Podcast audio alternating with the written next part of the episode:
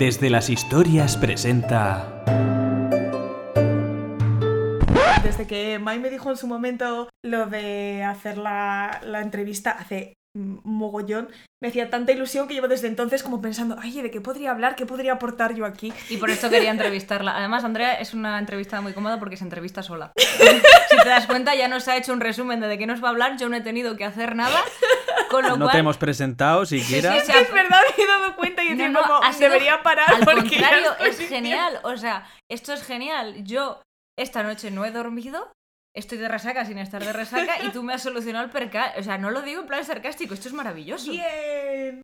Hola y bienvenidos a Desde las Historias, nuestro podcast de narrativa. Hoy es un sábado muy, pero que muy especial, ya que hoy toca sábado de entrevista y hoy tenemos a una invitada especial que viene a hablarnos de una de esas destrezas que no dominamos mucho en este podcast. Habiendo estudiado filología hispánica, dirección y dramaturgia y cosas, participado en La Nave, proyecto del Teatro Calderón de Valladolid, y tras haber accedido a que la secuestremos por una tarde, hoy tenemos ante el micro a ni más ni menos que a una aspirante a productora teatral. Os presentamos a Andrea G. Toquero. Andrea, ¿cómo estás? Hola, buenas, ¿qué tal? Pues estoy un poquito nerviosa, la verdad. no lo voy a negar. Vaya por Dios. A ella no le has dado cerveza como a Jano. No, porque es que eh, a diferencia de Jano, ella no es gentuza. ¡Pobrecito! ¡Hala!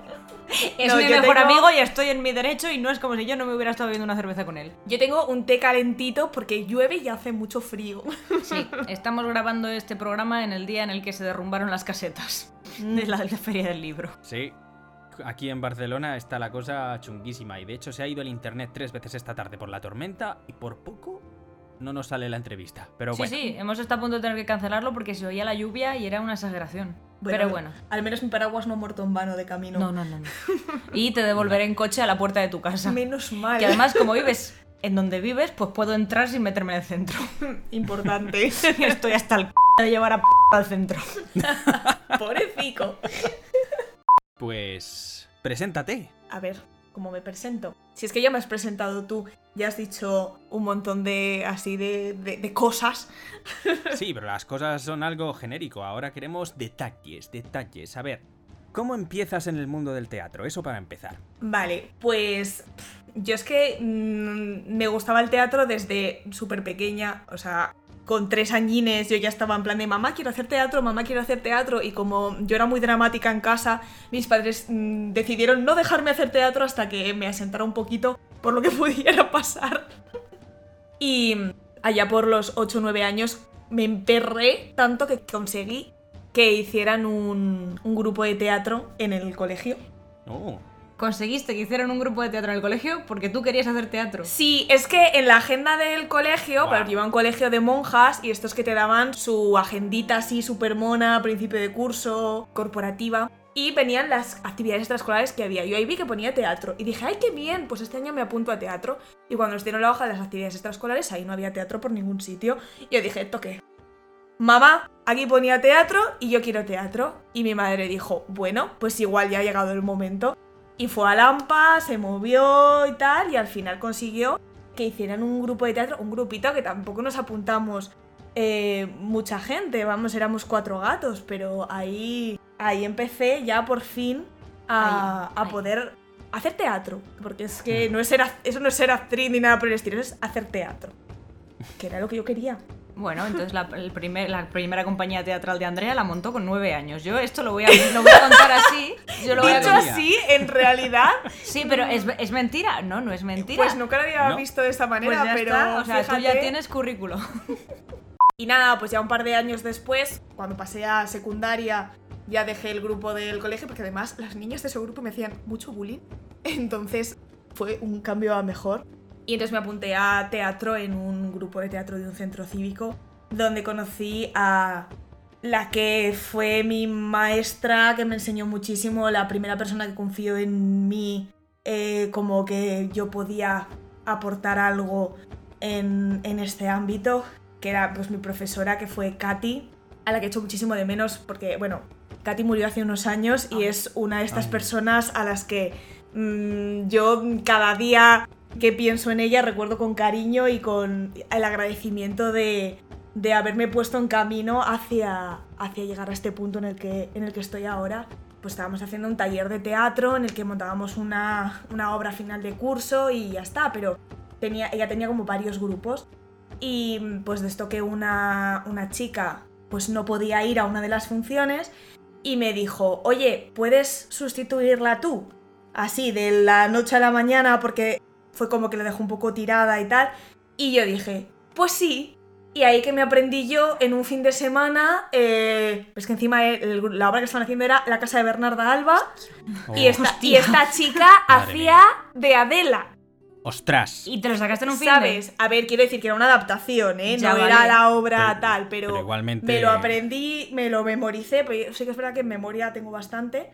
Me lo memoricé en un, en un de y en un par de días de ir a casa de la profesora a prepararlo ahí entre las dos y luego ya meterme directa. Es que a lo mejor con las chicas ensayé un par de veces. O sea, como para sacarlo adelante, pues eso, a ver, que es un taller de teatro, que tal. Pero bueno, ahí yo ya demostré como que se podía confiar en mí Mm. y ya pues a partir de ahí pues me fue dejando hacer como... eh, ella tenía luego, aparte de los talleres pequeñitos, ella tenía un grupo con la gente que con la que se trabajaba bien de los, de los diferentes talleres, pues ella quería montar esta obra y decía, vale, pues vamos a montar esta obra y voy a seleccionar a este, este, esta, esta de los diferentes talleres que tengo para, para hacer la obra en sí. Y entonces pues se decidió hacer la casa de Bernarda Alba ya bien y me cogió para hacer de angustias. Entonces pasé de la pequeña a la mayor con 16 años. Tenía yo, tenía yo 16 años ahí, que además me acuerdo de verme caracterizada con las arrugas pintadas y tal, porque claro, el maquillaje teatral está pensado para verlo desde lejos. Entonces cuando tú te ves de cerca, impresiona muchísimo. Es que tengo el recuerdo tal cual de verme por primera vez caracterizada y decir, "¡Ah! Dios mío de mi vida, pero ¿qué es esto? Encima hay tipos de negro y de todo. Uf, por favor. Pero mm, sí, fue como la primera vez que, que alguien confió en mí de esta, de esta manera y sin eso, pues no hubiera seguido yo hasta llegar a- al punto en el que estoy. Porque yo de aquellas, yo quería ser actriz. De aquellas, para mí, el, o sea, el teatro siempre me había gustado mucho y yo quería ser actriz. Estaba emperradísima. Y yo tenía toda la intención del mundo de que iba a estudiar arte dramático, porque yo quería estudiar pero interpretación, porque yo quería ser actriz. Y mis padres encantados, ¿eh? O sea, yo seré mm, como de las pocas personas que decepcionaron a sus padres por decidir no estudiar arte dramático. O sea, en mi caso, mi madre estaba encantada con que yo quisiera ser actriz, me apoyaba a muerte, era súper feliz con la idea de que mi, mi hija va a ser actriz. Y al final yo me cagué de miedo porque dije, "Mm, a ver si yo para esto no voy a valer. Y dije, bueno, casi que voy a hacer otra cosa. Voy a hacer filología. Vaya. Y mi madre como que se llevó un poco un- una pequeña decepción en plan de, jo, yo quería que mi, que mi niña eh, fuese actriz. Y yo como, bueno, pues lo siento, mamá. Una historia subvertida. Sí, sí, o sea, es que me hace mucha gracia porque es como justo la historia contraria del resto del mundo. Y entonces estudié filología hispánica, pero a mí el en realidad el teatro me encantaba, siempre me ha gustado muchísimo desde todos los puntos, entonces yo siempre estaba intentando tirar hacia el teatro. Em, siempre que había que elegir para hacer un trabajo de cualquier asignatura, yo lo intentaba enfocar hacia el teatro en la medida de lo posible. No dejé mis grupos de, de teatro, a la vez estaba, seguía cantando en el coro del instituto. Eh, entonces, con todo eso, llegó la nave. ¿Qué, qué es eso de la nave? Hmm. Pues resulta que el Teatro Calderón de Valladolid, que es como pues, el teatro así mm, principal que hay en, en la ciudad, Tú dices aquí el calderón y la gente se pone firme. Sí, sí, o sea, es el teatro.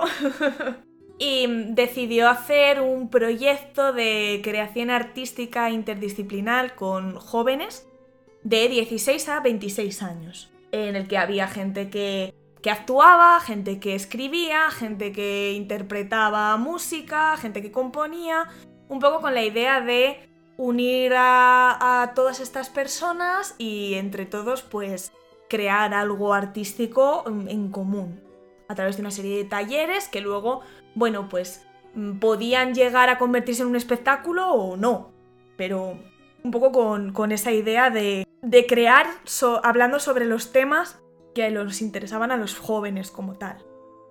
Y yo dije, bueno, pues vamos a intentarlo.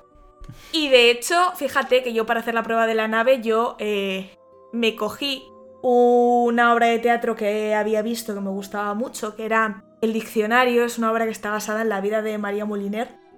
Oh. Y es que no recuerdo ahora mismo el nombre del, del autor, pero yo la había visto en, eh, cuando vino de gira a Valladolid y me había fascinado. Y entonces había un discurso que daba en cierto momento eh, la protagonista y entonces yo lo adapté, o sea, yo me hice mi propia adaptación dramatúrgica para que lo pudiera hacer yo mm, en, los, en el tiempo que me daban de, para hacer la, La prueba, prueba, sí. de tal. Y bueno, pues al final acabé entrando, acabé entrando en la nave. De hecho, yo entré como, como suplente. Pero bueno, luego como había mucha gente que no podía, que perdió el interés, dejó de ir a los Yo ensayos tuve y que dejar tal. de ir, de hecho. Yo, yo entré eh, leyendo un poema. yo, leyendo un poema mío. O sea, yo he escrito tres poemas en mi vida. Y los tres me parecen horrorosos. Pero uno les gustó. Y yo fui una de las personas que, claro, es que luego cuando me dieron el horario del instituto, tenía clase. Claro, es que había mucha gente que pues que lo dejaba a mitad porque o porque no podía y tal. Yo misma en ciertos momentos estuve a punto de dejarlo porque no, no me daba la vida para todo a la vez. Pero el caso es que seguí y eh, yo entré en la, pues en la primera promoción porque la nave lleva ya muchos años porque Sí. este proyecto sigue a día de Sí, hoy. sí, o sea, si alguien de Valladolid eh, que esté entre 16 y 26 años nos está oyendo y quiere apuntarse, pues el año que viene volverá. Sí, sí, o sea, el puertas. trabajo que hacen Nina y Carlos, que son quienes llevan este, este proyecto, es fantástico. Y, y son unas personas maravillosas, capaces de apoyar y de guiar y conseguir sacar lo mejor de, de cada uno y, y luego pues conjugarlo, que no es, Sí. no es nada fácil. Y además hacen todo lo posible por no solo potenciar lo tuyo. Yo solo pude ir tres días antes de que me dieran los Mm. horarios de tarde y se me fuera a la porra porque yo daba clase por la tarde en mi primer año. Mm. Encima fue, fue doloroso porque era eh, cuando me apunté, yo me enteré mucho más tarde. Andrea fue la primera promoción, yo creo que fui como la... No sé, yo tenía, tenía 25 y iba a hacer 26. Me dijeron, te puedes quedar este año, pero el que viene, pues obviamente con 26 ya no. O sea, te quedas hasta el final de este... Entonces, para mí era súper importante. se me fue a la porra porque trabajaba por la tarde, los martes por la tarde. Me dio un Qué disgusto. mala suerte. Trabajaba lunes por la tarde y martes por la tarde. Y había nave lunes y martes. Y yo, no, no puede ser, no puede ser el miércoles. Pero bueno, me, al margen del disgusto, eh, sí que pude ir porque mi, mi trabajo por las tardes no empezaba a principio de curso, empezaba más tarde. Y una cosa que me gustó es que yo iba allí con idea de escribir y pintar. Yo era como, no quiero que nadie me mire mm, dos minutos. Bueno, pues Nina lo primero que hizo fue sacarme a, a de- a- a declamar. Y yo, ¿qué? Me dice, no, no, tienes que hacerlo. Y yo, ¿por qué? Me dijo, porque si no lo pruebas, nunca vas a saber si te gusta o si no te gusta o si tal. Y por ejemplo, el contacto físico, quienes me conocen saben que yo tengo un problema con el contacto físico. Es que soy muy, muy, muy, muy arisca. Soy como un gato. A mí me tocas y te pego un bocado. Pues lo primero que hizo Nina fue tirarme a un montón de gente que estaba por ahí rodando. ¡Hala, tocaos! Sí, sí. Fue, ah, tocaos. Y yo, Nina, yo no puedo hacer esto. Y me dijo, si en algún momento te, te sientes, tienes mucha ansiedad o tal, puedes salirte, pero tienes que intentarlo por lo menos, no sé qué. Bueno, tengo que decir que me vino bien porque a día de hoy hace mucho tiempo que no me abraza alguien por detrás y se lleva una leche. O sea, me ayudó un montón en ese sentido a, a controlar ese miedo irracional que tenía yo al contacto físico. Porque era, realmente era un espacio en el que tú te sentías seguro. O sea, yo allí nunca me sentí. Sí. Cuando digo que te empujaba a salir de tu zona de confort, era de una forma que tú acababas haciéndolo, pero sin sentirte mal. Yo nunca me sentí como coaccionada o forzada o nada. Era sencillamente estabas tan a gusto ahí que decías, bueno, vale, sé que nadie me va a hacer daño. O sea, por eso te digo, yo eh, es una experiencia que recomiendo un montón. Mira que pude ir poco, pero luego he ido a actuaciones vuestras, eh, a la que hicieron con- cuando estaban Nao y Jano allí en el lava, fue una pasada. Mm, sí, esa fue la primera. O sea, yo estuve los, los cuatro primeros años. El primer año hicimos un espectáculo que se llamaba Metamorfosis, que Ay. estaba basado en la metamorfosis de Kafka. Uh. Luego, el año siguiente, hicimos que para mí es mi espectáculo favorito de todos los que se han hecho en la nave, Green Eyed Monster, que estaba basado en Otelo. A ese fui Oh. con los del instituto. Hicimos matinales eh, escolares y fue una pasada. Mm. Yo fui con Em, los niños. Porque, claro, lo que hacíamos era a, par- a- a partir de el texto de Otelo y un montón de temas más de los que habíamos hablado, de lo que hablábamos era sobre todo la violencia machista. Y, mm, y era muy interesante lo que salió de ahí y además es que a mí me ayudó incluso mm, de manera personal a desarrollarme yo en el feminismo, o sea, es que mm, porque me ayudó a reflexionar sobre muchas cosas. Y esto estaba yo en, yo creo que en segundo o tercero, yo creo que estaría en tercero de, filología. De, aquello, o sea que no era de las más pequeñas de, la nave, pero tam- todavía tampoco era, entonces sí que estaba ahí con un poquito en el, en el medio. Al año siguiente hicimos Fuegos, que, Que también la fui a ver. Sí, que ahí hablábamos mucho del tema de los refugiados. Mm. De hecho, teníamos a Mara Ryan, que, que ya, ella misma contaba su propia historia. Y luego el último año que estuve yo, el espectáculo era Ágora. Que también la fui a ver por el instituto. Yo Mm. me llevaba a los niños a ver las obras de la nave. Es que, o sea, es un melón importante el concepto del teatro para, para institutos y de cómo se introduce a los chavales en el, en el teatro. Y me parece que este tipo de obras son justamente las que pueden realmente llamar, Llamar la la, atención. llamar la atención. Y me parece importantísimo que, que- que- que se hagan. Yo valoro mucho el teatro en todas sus formas y a mí desde pequeña me han educado para, para apreciarlo y me han llevado muchísimo al teatro desde pequeña. Y entonces, pues a mí cuando me llevaron a ver mm, El Caballero de Olmedo de Teatro Corsario, que es mm, canónica a más no poder, mm, con 15, 16 años, pues yo, yo la disfruté, pero el resto de mis compañeros no. Porque no sabían ni, ni de qué iba, ni de qué ni les iba, ni les venía, ni nada.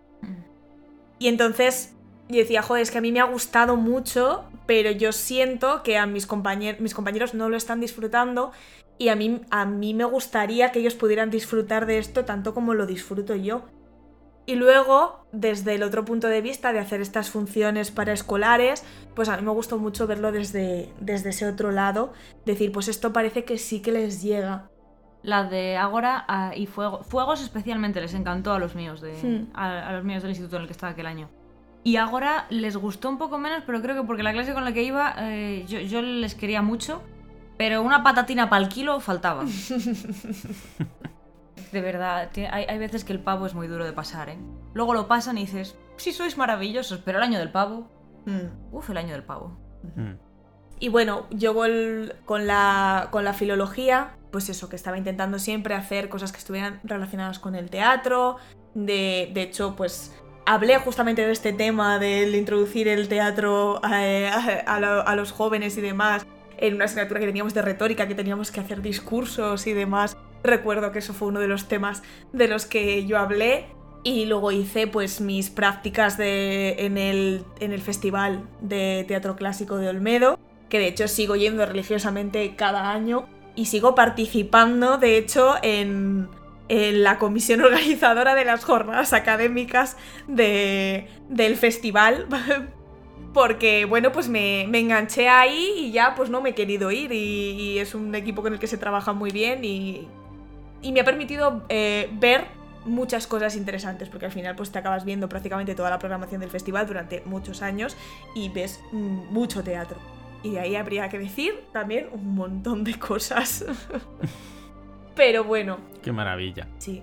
El caso es que acabé filología con un, con un trabajo de fin de estudios de, vamos, de un TFG sobre... O sea, el título era Lope de Vega en los festivales de teatro clásico del siglo XXI, que básicamente hacía un análisis un poco estadístico de qué obras de Lope de Vega se habían representado en los últimos años, en, en un periodo de 10 años, de 2005 a 2015, en los festivales de teatro clásico de Olmedo, Almagro y Almería, y hacía un poco de cuáles eran las obras más representadas, qué años se habían representado más, qué años menos, intentaba buscar alguna causa y intentaba buscar también como algún tipo de relación de por qué estas obras son las más representadas y estas las menos, y luego mm, hacía un pequeño análisis comparativo de las tres obras que me salía en el conteo que más se habían representado, pues porque eran diferentes unas versiones de, otras.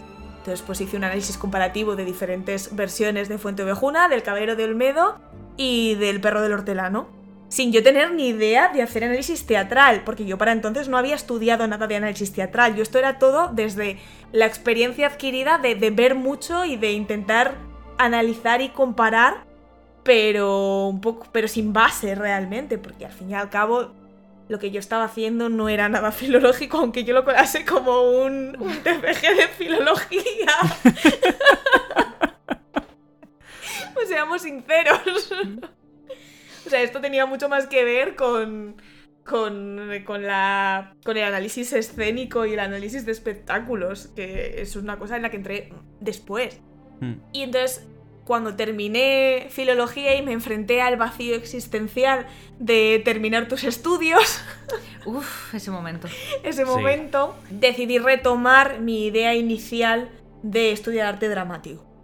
Y entonces hice las pruebas de acceso para la Escuela de Arte Dramático de Castilla y León. Yo las hice para interpretación porque yo seguía queriendo ser actriz, había tenido una muy buena experiencia en la nave, había hecho un casting para un musical que hicieron en Valladolid y había participado en ese musical y con ci- cierto éxito yo me sentía orgullosa de mi trabajo y dije, bueno, pues vamos a intentarlo. ¿Y qué pasó? Pues que no me cogieron.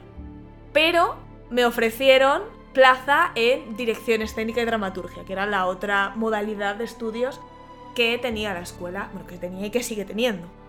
Y dije, bueno, pues para adelante. Y mira, menos mal. Yo tuve una asignatura de interpretación en primero y no lo pasé nada bien y decidí que mm, menos mal que había entrado en dirección escénica y no en interpretación y que me iba mucho más esa parte.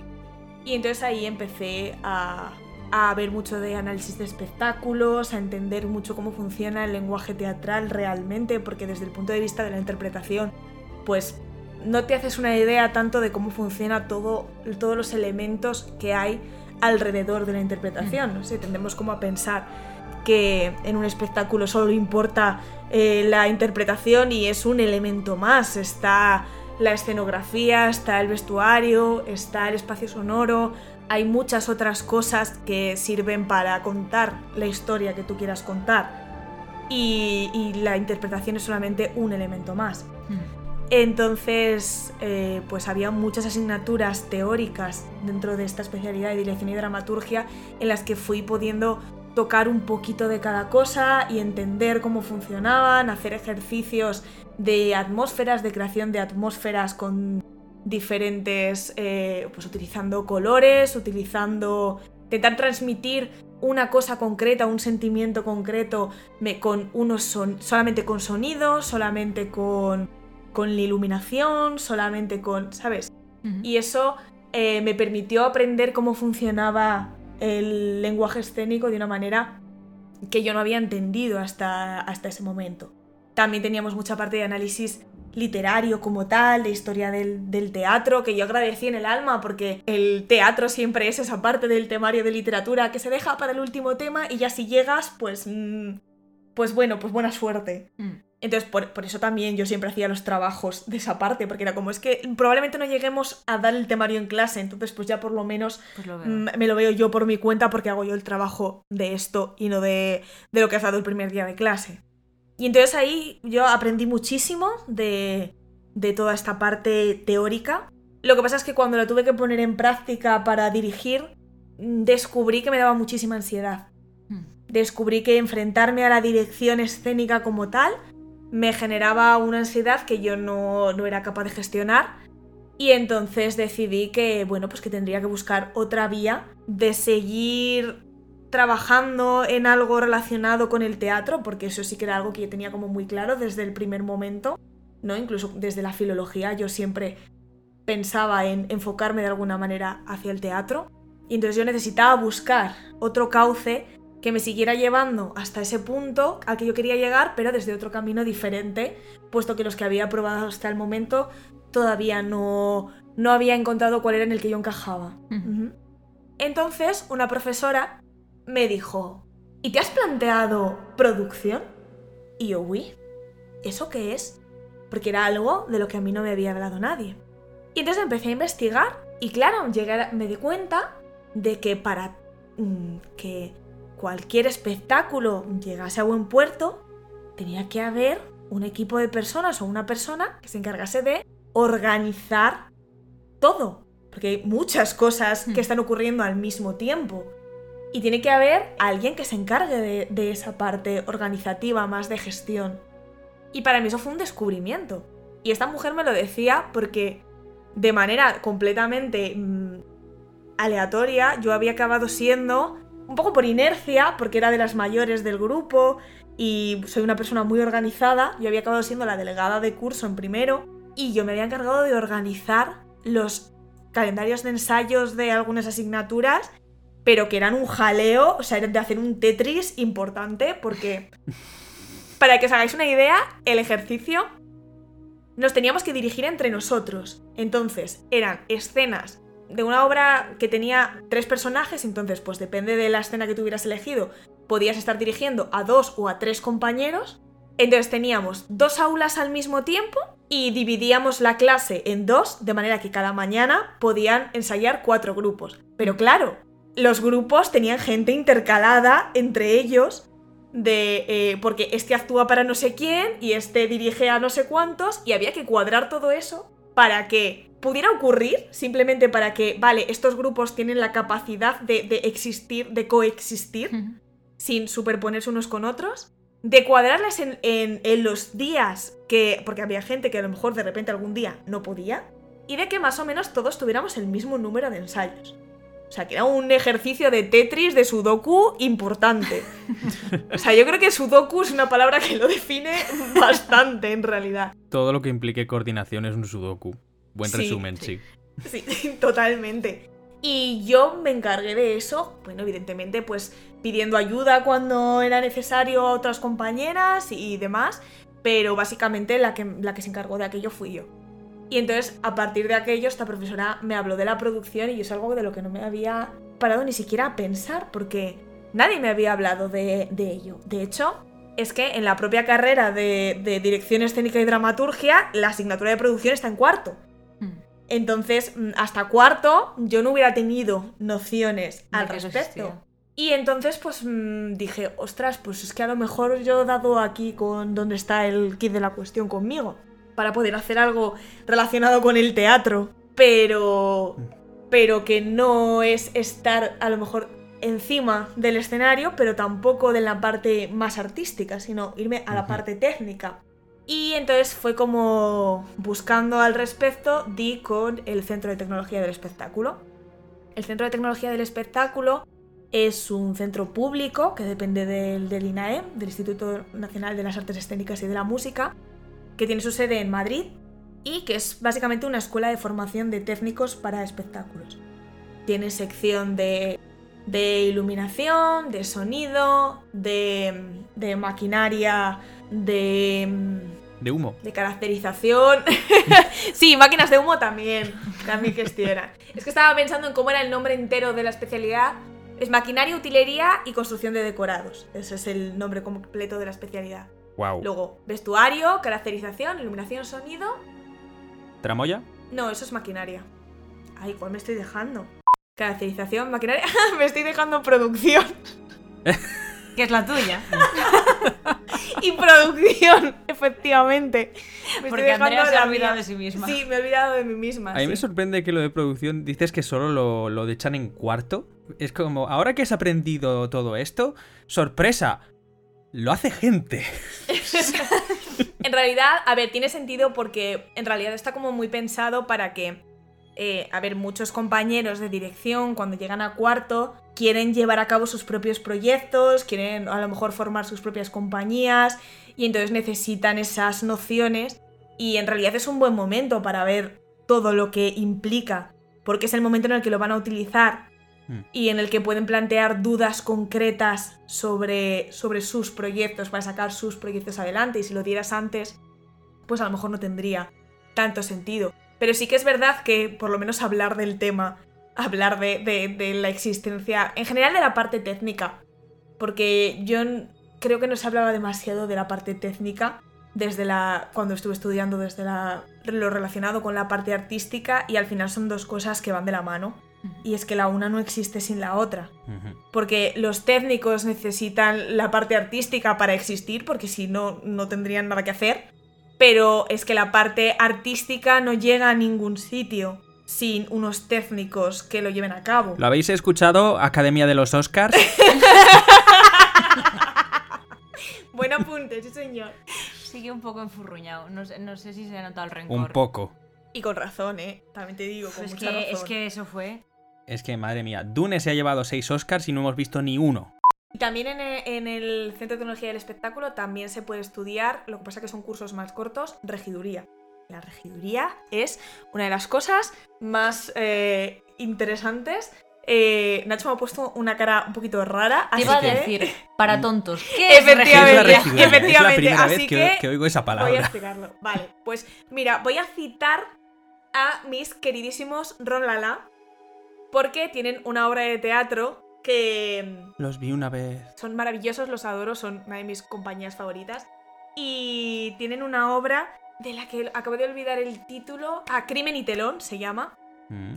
Que bueno, es un homenaje al mundo del teatro en general. Y tiene una frase maravillosa que dice. El regidor. ¿Quién es el regidor? dice, bueno, nadie sabe quién es, pero si algo sale mal, es culpa suya. Ah, soy yo, vale. Básicamente, el, el regidor es una persona que sabe todo lo que tiene que pasar durante el espectáculo y que se encarga de avisar a los técnicos de cuándo tienen que, que cambiar cada una de las memorias. ¿no? Tienes, tienen unas memorias, por ejemplo, de, de iluminación, hay otras memorias de sonido, hay entradas de, y salidas de actores y demás, y el regidor es el que se encarga de, de ir diciendo prevenido sonido con la Q1, go. Prevenido maquinaria con el movimiento tal, go. ¿No? Para que todo vaya en tiempo. Cuanto más compleja es un. Cuanto más complejo es un espectáculo, pues más necesidad de regiduría hay. Lo normal es que en un espectáculo pequeñito, de estos que mm, se pueden ver que a lo mejor tienen muy poquitas memorias y demás, pues a lo mejor es que el, el regidor es el propio director, que, que además es el técnico y que además ha construido los decorados, porque precariedad. vale, pero en grandes producciones eh, es- existe esta figura de- del regidor. Y de hecho, os recomiendo que os miréis de los musicales. Es una pasada, porque en los musicales además hay como muchísimas cosas que pasan a la vez. Y hay vídeos de algunas compañías de ver a- al regidor o la regidora mm, lanzando las cues. Es como un baile. En algunos sitios lo hacen, además, en vez de por, inter- por intercom, lo hacen con, con una especie de semáforos en los que se les van, van dando botoncitos y se les van encendiendo luces a las diferentes secciones. Y eso es, es literal una coreografía. Es una pasada. El trabajo del regidor es importantísimo. Es totalmente invisible. Y es que es eso. Me parece que Ron Lala lo definió perfectísimamente. Bueno, Álvaro Tato, que es el dramaturgo de, de esta obra, con esta frase de nadie lo sabe, pero si algo sale mal es culpa suya. Es 100%. En el Centro de Tecnología del Espectáculo hay muchas especialidades y la mía en concreto lo que yo he estudiado es producción y gestión de espectáculos en vivo. Y de espectáculos en vivo porque es una escuela en la que solo se, se estudia en concreto lo que tiene que ver con, con los espectáculos que se realizan en directo. O sea, si tú quieres estudiar algo que tenga que ver con audiovisual, no vengas al, CTE porque no, no vas a ver nada al respecto. Para eso te tienes que ir a otro tipo de sitios. La verdad es que son unos estudios muy interesantes porque vas viendo todas las especialidades que hay y cómo interrelacionan entre ellas y ves desde el tema más básico de presupuestos hasta herramientas de comunicación, de distribución, porque es que al final la producción tiene muchas ramas distintas, muchas variantes y tareas de producción es desde hacer los calendarios de trabajo esta sección entra en este momento, la construcción de decorados va desde aquí hasta aquí, el periodo de ensayos es este, hasta los contratos, las contrataciones, toda la parte que tenga que ver más con lo legal, por supuesto todo lo que tiene que ver con presupuestos, pero luego también estar allí durante los montajes supervisando que todo está ocurriendo correctamente según el plan y apagando fuegos constantemente de cualquier cosa que pueda surgir. O sea, al final la producción tiene como muchas fases, muchas partes y a cada uno le acaba gustando más una. Por ejemplo, a mí me gusta mucho el trabajo de oficina, porque yo soy una persona muy organizada, entonces me gusta mucho organizar, organizarme a mí y organizar a los demás. No habéis visto las agendas que se hace ella, pero se las hace ella porque no existen. O sea, la agenda que se hace Andrea no se vende, se la diseña ella. Y es una cosa que me encanta. Porque yo cada septiembre es la que quiero ver esto. Es que, vamos a ver, si yo necesito una agenda en la que pueda poner mm, cada cosa que tengo en cada hora, pues yo necesito una agenda que tenga esa distribución y además en ese tamaño, porque más grande es demasiado, me ocupa demasiado espacio y pesa mucho. Entonces al final llegué a la conclusión de, pues mira, ya me la hago yo. Y me la hice yo con Word y un poco de, de apaño y, me va estupendamente. Sí, sí, sí. A mí me gusta mucho mm, planificar y organizar, entonces a mí la parte de trabajo y oficina me gusta mucho pero tenía otros compañeros durante este curso, es un curso de dos años, pues otros compañeros a los que lo que más les gustaba era la parte de estar allí durante el montaje, de supervisar, de, estar en función. Dentro de la producción estaría la gerencia en gira, nos acompañara a las compañías en los diferentes bolos que va teniendo en los diferentes sitios. Dentro de la producción hay multitud de tareas y, y todas ellas son imprescindibles y súper necesarias, es que no, no, no podría llevarse a cabo sin esta figura. Hay muchas compañías, sobre todo pequeñitas, que no tienen como tal una persona que solo se dedique a la producción, sino que lo que tienen es eh, una persona que suele ser pues, el director o uno de los actores, que también hace labores de producción porque sin ellas no sale adelante. Pero no suele ser una persona específicamente mm, que solamente se, se dedique a ello. Mm. Y mm, la verdad es que este curso ha sido fantástico. Si a alguien le interesa cualquiera de estas disciplinas, yo es un centro que recomiendo totalmente, porque es que además recordemos que es un centro público. Entonces, en cuanto a precio, es que es asequible. O sea, quiero decir, vale, tienes que vivir en Madrid, esa parte no es asequible. Pero lo que es la matrícula como tal, sí que lo es. Y realmente sales muy formado.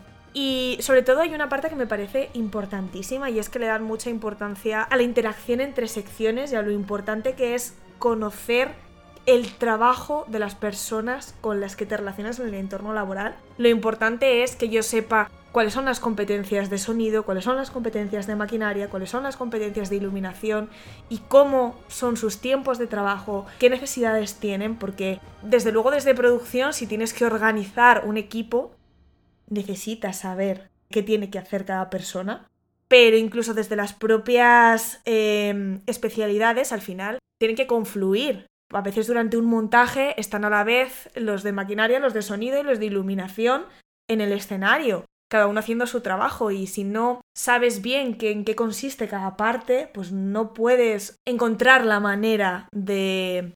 Si no sabes eh, qué es lo que tiene que hacer cada una de las secciones, no puedes realmente hacer bien tu trabajo porque probablemente interfieras en el del otro y vayas a ralentizar las cosas.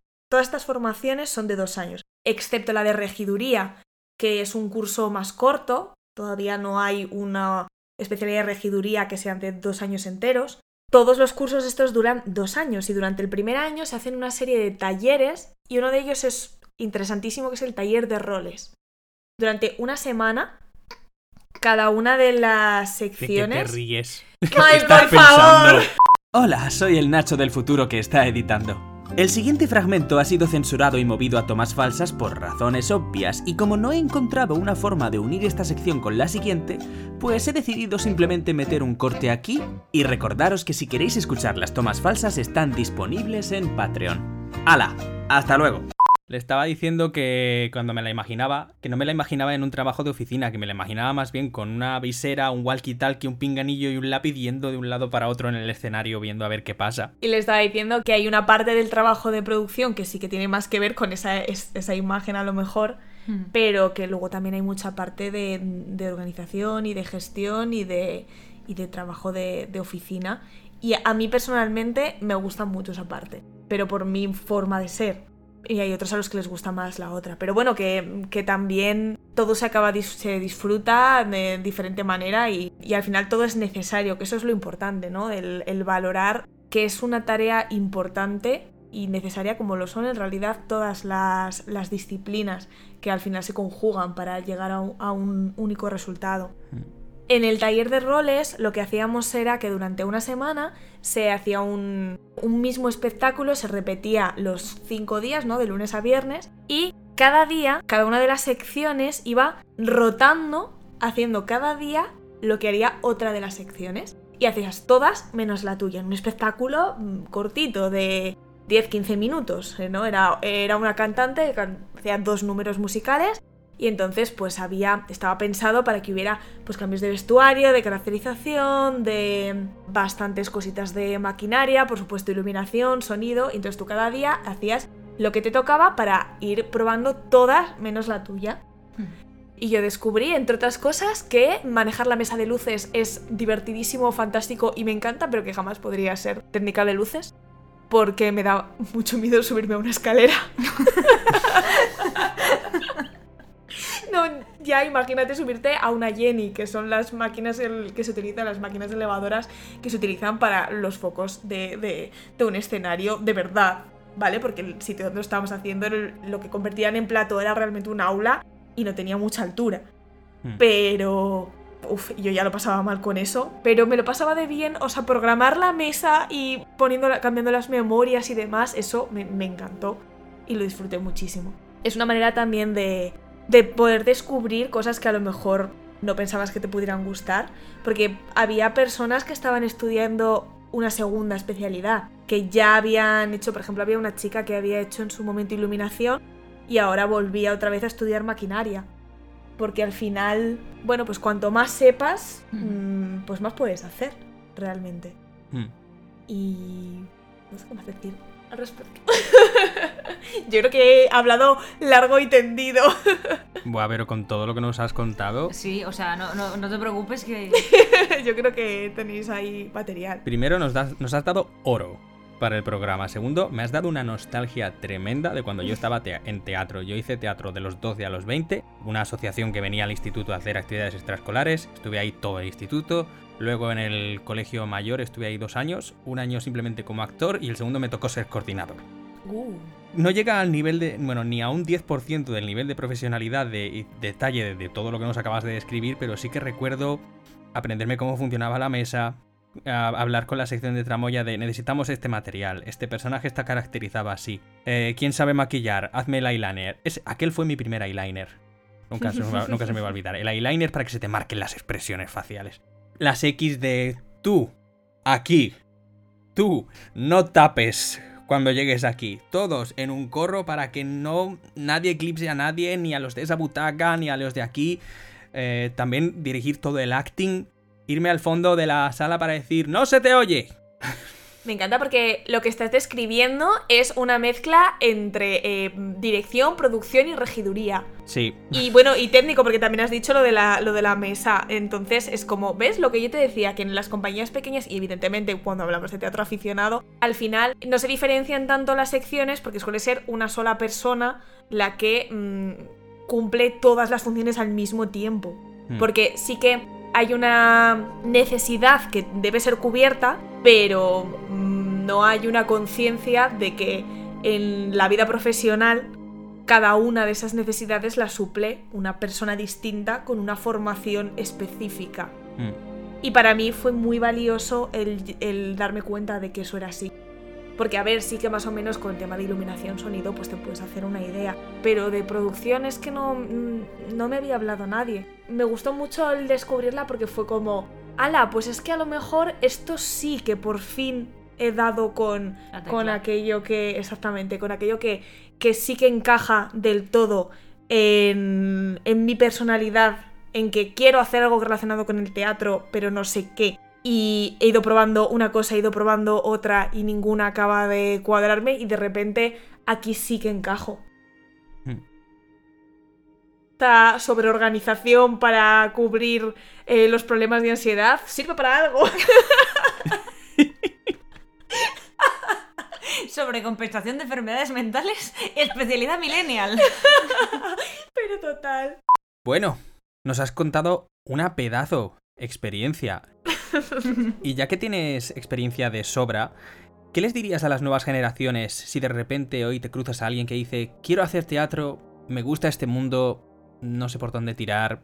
Yo creo que le diría que tenga en cuenta que el mundo del teatro es muy amplio y que no es solamente eh, lo que se ve encima del escenario de mm, actores, actrices, directores, sino que hay mucho más y que si realmente le gusta el teatro, seguro que hay alguna profesión relacionada con el teatro en la que encaja. Que no tiene por qué ser simplemente quiero ser actor y resulta que hago una, eh, una primera obra de teatro y luego fatal y ya está, aquí ha acabado mi, mi época con el, de relación con el teatro porque esto se me ha dado mal. Porque hay mil formas de estar cerca del teatro. Puede ser actor, sí, pero también puede ser director, puede ser dramaturgo, puede ser iluminador, puede ser técnico de cualquiera de las especialidades y al fin y al cabo vas a estar cerca del teatro. Y si realmente lo que te gusta es el teatro en general y dedicarte a algo relacionado con el teatro, acabarás encontrando tu sitio, sea en un lado o en otro. Y no tiene por qué ser a la primera, porque yo he dado muchos tumbos y al final creo que por fin lo he encontrado. Y eso es un poco lo que me gustaría también decir, que no pasa nada por no acertar a la primera, porque puedes ir probando hasta que llegues al punto en el que, en el que realmente te sientes cómodo y no habrá sido nunca un camino inútil ni una pérdida de tiempo, sino que todas las experiencias anteriores te habrán sumado, porque yo he llegado hasta aquí después de haber estudiado filología y mucho de lo que he estudiado en filología me ha servido para producción, porque una parte importante de comunicación, pues yo tenía más experiencia en ella, pues por lo que había estudiado. Tenía más relación con, con el teatro clásico que mis otros compañeros, pues por mis estudios y demás todo lo que estudié, todas las asignaturas de teoría que estudié en dirección y dramaturgia, me servían después para entender muchas de las cosas de producción. En ningún momento he sentido que eh, había perdido el tiempo no encontrando que esto existía antes. Y me parece que eso es algo importante de transmitir. Que no pasa nada por no acertar a la primera, que ya llegarás. En la vida en general, sí. En la vida en general O sea, y en el teatro en vida. particular. Los caminos que salen del teatro. Son inescrutables. Tú has acabado en producción, yo he acabado en doblaje. Ujú. Efectivamente, porque el doblaje, aunque realmente para artes escénicas, bueno, sí que se puede. mm, El, al final. El, Entren- entrenadores de voz, pero Sí. es, es otra movida. es final. otra movida. No, bueno, pero sí que al fin y al cabo, dentro cada vez más se incorpora audiovisual a, a las artes escénicas y a las artes en vivo, digamos. Y entonces, bueno, pues al final eso, aunque no sea en, en directo. Y bueno, ojo, que yo he visto, he visto espectáculos en los que se hace doblaje en directo, ¿eh? Mm. Y eso eh, también es otro mundo. Porque al final el tema títeres y demás, Ah. ¿qué es, qué es eso más que realmente estás doblando en directo? ¿Sabes? Mm. Que también por ahí mm, sí que puede haber relación. Sí. Yo quería hacerte una pregunta. Y es que yo llevo dos semanas oyendo que tú tenías cosas que contarnos, que tú te estabas preparando cosas que te hacía mucha ilusión. Yo he oído hablar de Nando López, eh, yo quiero saber, porque si te has currado una cosa, yo quiero saberla, porque he aprendido más en esta hora que... que- Pero que, que eso, que cuéntanos, por favor. Pues a ver, yo desde que Mai me comentó en su momento que, que me quería entrevistar para el podcast, porque yo mm, soy muy fan del podcast,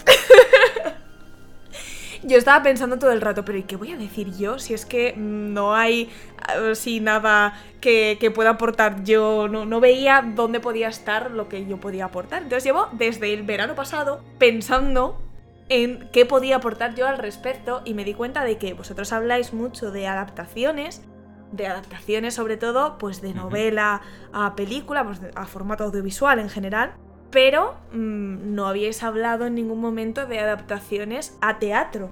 Y en realidad el lenguaje dramático, el lenguaje escénico es completamente distinto del lenguaje audiovisual. Entonces las adaptaciones tienen que ir por, otro, por otros derroteros, porque los lenguajes son distintos. De esto sí que habéis hablado muchas veces. Sí. Que no puedes coger una novela y decir, ah, así tal cual. No, hay, hay que hacer cosas, hay que adaptar. El trabajo es diferente también cuando el, el medio es diferente. Y como el medio teatral, mm, aquí la que manda en ese medio, la que lo domina un poco más soy yo, pues eh, pensé que a lo mejor en esto sí que se podía, sí que podía yo aportar cosillas. Y me lo dijo Entonces- hace tiempo, yo llevo tiempo intrigada. La verdad es que- Y muy, y muy interesado. No he tocado este tema desde mi TFG. Mi TFG era sobre Shakespeare Ujú. Y analizábamos mucho ruido y pocas nueces Mm. y cuatro adaptaciones. Una era a la en vivo en el Shakespeare Club del 2012. Ujú. Otra era una Q3 grabada para la BBC en el 84, rollo telenovela. Mm. Otra era la peli de Kenneth Branagh. Y la cuarta era una parida que Josh Whedon se montó en su mansión grabando en blanco y negro el año 2012. En vez de guardas con alabardas tenían a señores vestidos de negro con gafas de sol, pinganillo y una Glock. Y que todos los personajes estaban bebiendo en absolutamente todas las escenas. Era una versión bastante alcoholizada de lo que es la, la obra. Entonces, sí que traté el tema este de cuando adaptas a teatro no es igual que si adaptas a cine. A nivel de voz, a nivel de proyección, a nivel de dinamismo y movimiento, a nivel de... Y encima que el Shakespeare Glove, pues nos dieron una versión que es esto de que está grabado con varias cámaras y vas cambiando el plano. En vivo tú no tienes ese lujo. Entonces tienes que seguir entreteniendo a la audiencia sabiendo que no se pueden mover de la butaca. Mm. Sí, sí. Entonces empezó, empezó a, a interesarme a partir de ahí. Pero ya te digo, no he vuelto a tocar ese tema y estamos hablando desde 2017. Así que, please, Andrea, mm, resucita esta parte de mí antes de que el COVID o los rusos o lo que sea lo borren de mi cabeza. Lo haré, no te preocupes. Qué asco ser millennial, ¿eh? Sí. Sí lo es. Joder. No lo vamos a negar. Todo esto de pensar en hablaros de tema de adaptaciones y demás vino precisamente de escuchar el, el podcast sobre Shakespeare. Oh. Porque empecé a pensar en un año de los del el Festival de Teatro Clásico de Olmedo, en el que, bueno, pues justo ese año coincidía, era un, un aniversario, la verdad es que no recuerdo qué tipo de aniversario, pero estaban muy en plan de vamos a hacer cosas de Shakespeare y de Cervantes. En general, en, todo, en todos los ámbitos culturales. En concreto en el ámbito del teatro, pues vale, de Shakespeare, pues evidentemente puedes hacer mucho, pero de Cervantes entonces, porque Cervantes, para quien no lo sepa, quería con toda su alma ser dramaturgo, porque era lo que en esa época daba dinero. Pero el buen hombre, pues no era precisamente el dramaturgo más exitoso y mm, podríamos decir que era porque, al contrario que Lope de Vega, que sabía perfectamente que era lo que quería la gente y se lo daba, Cervantes él hacía lo que él consideraba y demás, pero seamos sinceros, también es porque no era bueno. No se puede ser bueno en todo. Cervantes como novelista es excelente, pero como dramaturgo pues deja mucho que desear. Entonces ya partiendo de esa base, poner en escena una obra de Cervantes, bueno, pues yo he visto cada truño. Pero es que nos hacéis una idea. Bien, hemos llegado a la parte del podcast que nos gusta. Bien. He visto cada truño que nos hacéis Ay. una idea, pero de, de puramente hablando de obras de Cervantes, obras escritas por Cervantes, ya desde el punto de vista de directamente él como dramaturgo, porque pues no era no era un buen dramaturgo desde mi punto de vista. La única vez que he visto una obra de Cervantes y que haya dicho sí, o sea, una obra como tal de Cervantes es eh, La Numancia y porque eh, era la versión de Nauda Amores compañía de, dirigida por Ana Zamora y esa compañía es maravillosa y todo lo que toca esa mujer lo convierte en oro y no podía ser menos. Y esa sí que es una, de una belleza absoluta y de hecho, bueno, yo la he visto en Madrid este, esta temporada, entonces supongo que se podrá ver en gira dentro de, de relativamente poco y si podéis yo la recomiendo mucho porque es un espectáculo de, de muchísima belleza, como todo lo que hace esta compañía. Nauda Amores es una de mis compañías favoritas. Pero quitando eso, lo que es como tal una obra de Cervantes, eh, pues mm, no. Y entramos entonces en, vale, pues no voy a coger una obra dramática de Cervantes, pues porque son un truño, así de claro. Entonces, ¿qué voy a hacer? Pues voy a intentar adaptar una de las grandes obras de Cervantes, o El bien Quijote. El Quijote, Uf. o bien eh, las novelas ejemplares. Bueno, pues yo tengo un llamamiento a todos los dramaturgos del mundo, y es que, por favor, dejéis de intentarlo. por favor, no, no lo hagáis, porque es que, es que no, no, no funciona. El único que ha conseguido que funcione el adaptar a Cervantes es Álvaro Tato y las, en las obras de, de la compañía Ron Lala, que están en un lugar del Quijote específicamente sobre, sobre el Quijote y, en- y otra que tiene que se llama Cervantina, en la que abordan también novelas ejemplares y demás, pero porque es otra cosa, no es coger directamente y voy a coger toda esta historia y la voy a llevar a escena, sino que cogen los elementos que interesan, algunos discursos importantes, algunas escenas, algo de iconografía y, y trabajan a partir de ello. Pero no cogen la historia como tal y dicen voy a coger esta historia y la voy a plasmar tal cual. Eso pinta mal. O sea, eso- Claro, es que eso no Tiene pinta de que funciona. no funciona. No funciona y en, en unas novelas ejemplares pues quizá puede funcionar porque son más cortas, pero si te metes en una obra como El Quijote... Es que lo del Quijote a mí me parece que- mal. O sea, va- voy a decir una cosa. A mí el Quijote lo aprecio y lo valoro, pero no me gusta. O sea, no digo que sea un mal libro, quiero decir, yo sé valorar, es- está muy bien escrito, tiene una profundidad súper excelente, la trama se desarrolla de forma que no es pesada, pero es que a mí no me gusta. Hmm. Con lo cual ya de por sí la idea de ir a ver una obra del Quijote me repele, pero es que tú ves el volumen del Quijote y dices, ¿qué quitas? Porque si lo metes todo me has matado. ¿Pero qué vas a quitar?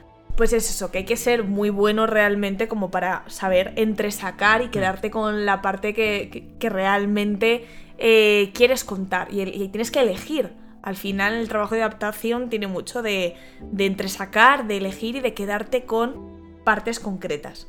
Y este el tema de, de las adaptaciones de Cervantes es como de lo primero de lo que pensé en su momento cuando, cuando pensé en, en la posibilidad de hablar de algo aquí. Básicamente me daba la oportunidad de rajear muy fuerte sobre lo mal que se adaptan eh, y, y- y hacer esa petición a los dramaturgos de por favor, parad.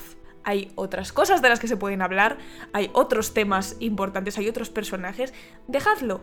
Ron Lala ya lo ha hecho lo mejor que se podía hacer. No sigáis intentándolo.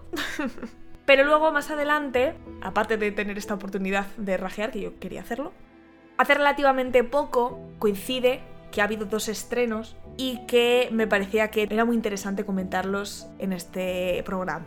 Hace muy poquito se ha estrenado eh, la adaptación teatral de Los Santos Inocentes de Miguel Delibes. Se ha estrenado en el, en el Teatro Calderón de Valladolid. Eh, yo estaba justo haciendo las prácticas de producción en este teatro, entonces bueno, pues he podido ver un poquito el proceso de ensayos y, demás, bueno, de, lo- de los últimos, vamos, ya en, en escenario como tal, y de eh, ver la, la función. Y en la rueda de prensa, eh, tanto el director como los actores hablaban mucho de lo difícil que era enfrentarse a una adaptación de una obra como es Los Santos Inocentes, sobre todo teniendo en cuenta que ya hay una adaptación audiovisual que además es una de las que se considera una de las obras maestras de, del cine español y el peso que eso supone para eh, abordar este proyecto. Y entonces me pareció que podía ser muy interesante, puesto que yo había visto, además lo primero que veía era la, la representación, el espectáculo teatral, leerme la novela y ver la película y valorar un poco qué diferencias hay entre la adaptación en un sentido y en otro y por qué se toman esas decisiones.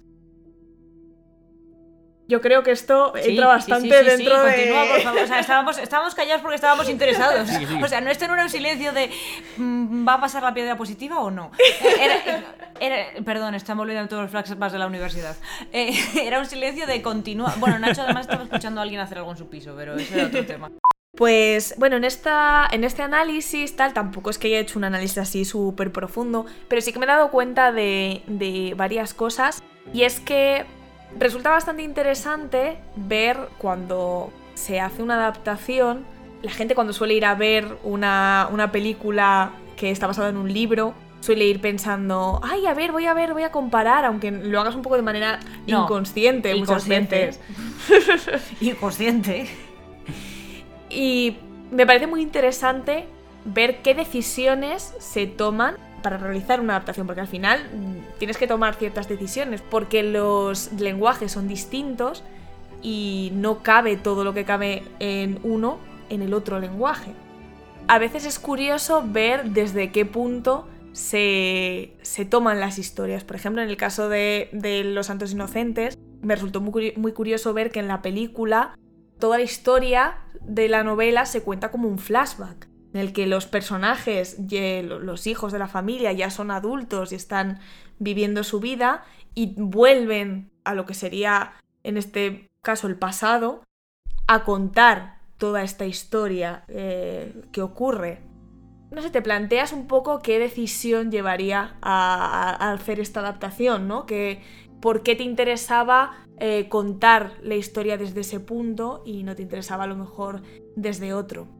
Y bueno, luego hay muchas cosas que en, en la novela puedes hacer, pero no puedes hacer en, en, en la película, o que es- puedes hacer pero de otra manera, dándole énfasis de otra forma.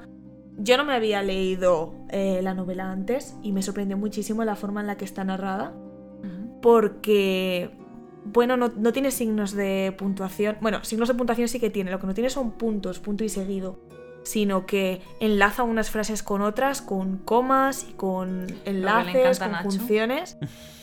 Y al principio me costó un poco entrar para leerla, pero al final enseguida entras y lo que te llevas como adelante, adelante, adelante, porque no hay puntos, entonces no tienes ningún sitio donde parar, sino que tiene, te genera la necesidad de, seguir leyendo. Y te quedas sin aire. A mí, a mí la sensación es como de que te quedas sin aire. Hmm. Pero como es la. Creo, creo que te quiere transmitir. eh, Sí, efectivamente, entonces es como esa conjunción entre fondo y forma, que al final es, eh, a mí me parece que es lo que hace que una obra pase de ser una buena obra a convertirse en una obra maestra. hmm. ¿no? Cuando todos los elementos se conjugan y el fondo y la forma coinciden y...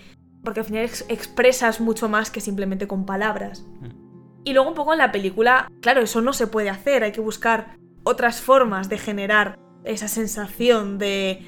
de... Ahogo. de ahogo. Pues se puede conseguir, pues, por ejemplo, mediante la banda sonora. Porque la banda sonora de esa película, mm, con tantas estridencias y, y Angustia. demás. Mí, más es que ahogo era angustia. Sí, sí, sí, sí. Entonces, pues como buscar como recursos que puedan servir para adaptar esa misma sensación a otro medio completamente distinto en el que no puedes aplicar los mismos patrones, porque no funcionan. Y en teatro pasa lo mismo, porque ahí vas a tener otros códigos diferentes. Yo creo que lo decíais en algún en, en alguno de los episodios que Sí, en el de adaptaciones, que, que cada formato de arte tiene su propio Mm. molde y sus reglas y Eso su es. lenguaje. Y aunque más o menos haya, pues, pues más o menos puedes decir que, pues, mm, en- de una novela a una película, pues que las descripciones se eliminan porque pasan a ser simplemente un plano general o cosas así, pero en teatro tampoco funciona así, porque el teatro funciona en unos códigos distintos, funciona en algo mucho más abstracto. A ver, no te digo que no puedas hacer una escenografía mm, realista, pero eso sería retroceder 200 años en la historia del teatro. ¿Y para qué? Si es que ya se ha hecho, ya hemos avanzado. Y ya tenemos el cine realmente. Y o sea, efe- lo que exactamente. transmitirme es otro. Yo creo, o sea, yo entiendo el teatro como que lo que tú quieres mostrarme es otra cosa. Sí, efectivamente, el teatro lo que quiere transmitir es una atmósfera eh, y esa atmósfera no tiene por qué hacerse y desde mi punto de vista es más valioso cuanto más consigues ese objetivo con desde la abstracción. Desde llegar a esa atmósfera, ese sentimiento que tú quieres generar en el espectador desde algo que en principio no es tan obvio. Desde mi punto de vista eso es lo que más valor tiene y lo que yo más disfruto como espectadora también. Y entonces, pues cuando ves una adaptación teatral, pues tienes que encontrar esos elementos. Cuando haces una adaptación teatral, tienes que pensar en qué elementos vas a coger, qué referencias vas a coger. Sí, te puedes quedar con diálogos tal cual, pero tendrás que pensar otras muchas cosas para adaptarlo a ese lenguaje. En el caso de, esta adaptación en concreto, bueno, pues el tema de los pájaros, de la caza, es algo muy importante durante, durante toda la obra. Y, y literalmente la escenografía había una bandada de pájaros que sobrevolaba el escenario, que es fantástica, o sea, llamaba muchísimo la atención No me extraña. a nivel, a, a nivel estético. Y eso es como una manera de que hay un elemento que es importante y que se encuentra siempre presente. No entra y sale, esos pájaros estaban ahí todo el tiempo. Podían entrar y salir pues otras cosas más pequeñas de utilería que se utilizaban en algunas escenas concretas, pero eso estaba siempre ahí presente. Porque es importante para lo que se quiere transmitir que eso esté siempre ahí presente. Y, y eso te lo permite el teatro. El lenguaje teatral te permite que te tomes la licencia poética de que eso esté ahí como símbolo, porque si fuera una película no tendría sentido. Mm. Y eso es lo que te permite un poco el, el ser capaz de, de adaptarte al lenguaje en el que estás jugando, el jugar con qué elementos de cada, de cada medio te pueden servir para potenciar la historia. Luego, desde mi punto de vista, yo creo que una adaptación es buena si no depende de la obra original para ser entendida. Sí, eso es importante. Eso lo dijiste tú, ¿no? Sí. Porque, por ejemplo, yo, yo fui a ver la obra de teatro sin haber leído la novela, sin haber visto la película. Que a lo mejor no es el público objetivo al que está dirigida esta, esta obra, pero también es un público que puede acudir a, a la representación. Y me parece importante que se pueda entender todo sin necesidad de tener estas, estas referencias. Y lo mismo con, la, con las adaptaciones cinematográficas. No creo que depender de que el, el espectador se haya leído la novela sea bueno. Para nada. Al final tienes que hacer un producto, digamos, derivado, relacionado con, con el original, pero es una cosa nueva. Mm. Cuanto más eh, se aporte, yo creo que más se puede... eh, o sea, no, no me malinterpretéis, no estoy diciendo que tengas que inventarte cosas así estrambóticas, ni alejarte de la obra original para que sea bueno. Lo que me refiero es que cuanto más entiendas la diferencia entre unos lenguajes y otros y más te adaptes y utilices los, eh, los que pueden potenciar una parte y elimines aquellos que son superfluos, va a ser mejor. Por ejemplo, es muy típico que se eliminen personajes, que un personaje eh, se, se funda en varios. En el caso de Los Santos Inocentes estamos hablando de que hay nueve actores en, en escena. Nueve actores a día de hoy es muchísimo. Sobre todo para una producción privada. ¿Vale? Porque cuando hablamos de teatro público eso es otra historia. Y las compañías, pues que es la compañía nacional, este tipo de... Vale, pues ahí sí que se pueden permitir tener un gran elenco. Pero una compañía privada, lo que estás acostumbrado es a ver espectáculos de cuatro o cinco actores como mucho. A no ser que ya te metas en coproducción pública. Porque es que a, ni- a nivel económico es que si no, no, no sale, no es viable. Y en esta obra tenemos nueve. Y aún así hay personajes, eh, hay, hay actores que hacen doblete, que hacen varios personajes, y hay algunos personajes que se unen en uno solo, por ejemplo, los dos hijos. Yo descubrí después leyendo la novela que, ah, pues tenían, si tenían, aparte de la hija y la niña chica, había dos hijos. Y aquí solo de repente solo hay uno. Y es como, ya, pero es que realmente estás leyendo la novela y dices, bueno, pues hay dos, pero es que podrían ser uno perfectamente porque yo no sé ni siquiera distinguir el uno del otro. O sea, porque no me acuerdo.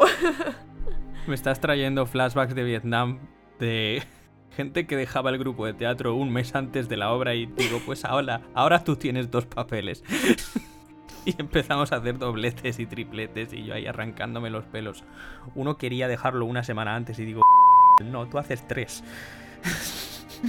Sí, sí, eso ocurre en los grupos aficionados. Y también ocurre el coger y decir, vale, pues tengo tres actrices y solo hay un personaje femenino. Bueno, pues ahora estos dos personajes eh, masculinos van a ser También. dos personajes femeninos y estos dos, porque no tengo suficiente gente, van a ser uno solo y esto no sé qué y de repente esto ya no tiene sentido, entonces en realidad rompemos lanzas a favor de mm, todas aquellas personas que dirigen grupos de aficionados porque primero porque son la, la cantera de todo lo que de, tanto de profesionales como de espectadores y es que los profesionales no son nada no somos nada si no hay espectadores. Entonces no solamente es importante formar a futuros actores futuros técnicos sino también pu- al público. Y es que ellos, o sea, los directores, las directoras de grupos de aficionados son los primeros que adaptan los primeros adaptadores de obras porque te tienes que ceñir a lo que tienes y jugar con ello y te puede cambiar en cualquier momento y... Ostras, eso es todo un trabajo, ¿eh? Que hay que valorar. Mm. ¿Por qué creéis que La Casa de Bernarda Alba es la obra que tan- es una obra que se interpreta tantísimo en grupos de aficionados? Pues porque en muchos grupos de aficionados solo hay mujeres. Sí. Sí. Y entonces, si tú tienes un grupo en el que solo hay, solo tienes actrices, pues mm, o haces la casa de Bernarda Alba o, o te pones a inventar. Y por Mm. eso mm, es una obra que yo he hecho en mi vida como actriz aficionada tres veces, en tres papeles distintos. Porque antes cuando lo estuve contando omití que después en otro grupo de teatro distinto hice de la criada. No de la poncia, de la criada. Yo me sé, he hecho tantas veces esa obra y he asistido a tantos ensayos que me la sé prácticamente de memoria entera. Madre mía. De hecho, me acuerdo que cuando en segundo de bachillerato tuve el, el examen de, de la Casa Bernarda Alba, yo le cité párrafos, o sea, le cité in- intervenciones tal cual a la profesora para justificar eh, lo que estaba analizando. Claro, evidentemente saqué un 10. En 12 años que dure el luto. No ha de entrar en esta casa el viento de la calle. ¡Dios! ¡Es flipante! Y por otro lado, hay otra adaptación de la que me parece muy interesante hablar, porque además es que también ha salido hace muy poquito, como adaptación audiovisual en formato serie que está en A3 Media Player. De hecho, yo me he cogido el mes de A3 Media exclusivamente para poder ver esta serie. Ha salido La Edad de la Ira de Nando López. Adoro a Nando López, es uno de mis autores favoritos. Es mm, la razón de que volviera a leer realmente, porque mm, llevaba muchísimo tiempo sin leer con el tema de me desmotivé mucho, después con filología, con las lecturas obligatorias y demás. Y justo mm, el, día antes de encerrarnos en casa, me compré la novela que acaba de sacar, que es eh, Hasta nunca Peter Pan. Y me la devoré durante, durante el confinamiento y ha sido como mi vuelta otra vez a la lectura, así que eternamente agradecida por ello. Y tenía muchas ganas de, ver esta serie y creo que tiene algo muy particular eh, esta adaptación. Y es que es una adaptación por partida doble. Nando escribió primero la novela y más tarde él mismo hizo una adaptación a obra dramática de su propia novela, de la que ahora está la tercera adaptación que es la serie. Pero además es que eh, me encanta cómo los puntos de vista desde los que está hecha cada una de las obras son diferentes. Entonces yo creo que podríamos decir que no es realmente una adaptación, sino que es contar la misma historia de maneras diferentes. Y eso es algo que me parece muy difícil y, muy loable. La Edad de la Ira, la novela, cuenta una historia, un hecho concreto, desde el punto de vista de eh, los profesores de un instituto. Pero la obra teatral lo cuenta desde el punto de vista de los alumnos. Lo mismo, la misma historia. Bueno, hay ciertas variaciones porque al fin y al cabo pues hay algunos temas que se desarrollan más en, en la novela y otros que se desarrollan más en la obra dramática. Pero, pero bueno, el formato también permite, como estábamos diciendo, cosas Sí. distintas. Pero básicamente es como los mismos hechos contados desde puntos de vista diferentes. Y luego la serie vuelve a hacer esta perspectiva de diferentes puntos de vista y a mí me parece que es un poco combinación, porque pues, son cuatro capítulos, cada uno cuenta la historia desde el punto de vista de uno de sus protagonistas, en este caso todos de, de los alumnos, aunque sí que cobra más importancia la figura de algunos profesores, entonces un poco combinación. En todos los casos me parece muy interesante cómo utiliza las voces narrativas. En el caso de la novela, por si no conocéis un poco de, de qué va, cuál es la, la trama, o sea, partimos de que se dice que hay un adolescente que se llama Marcos que ha eh, asesinado a su padre a golpes con una máquina de escribir.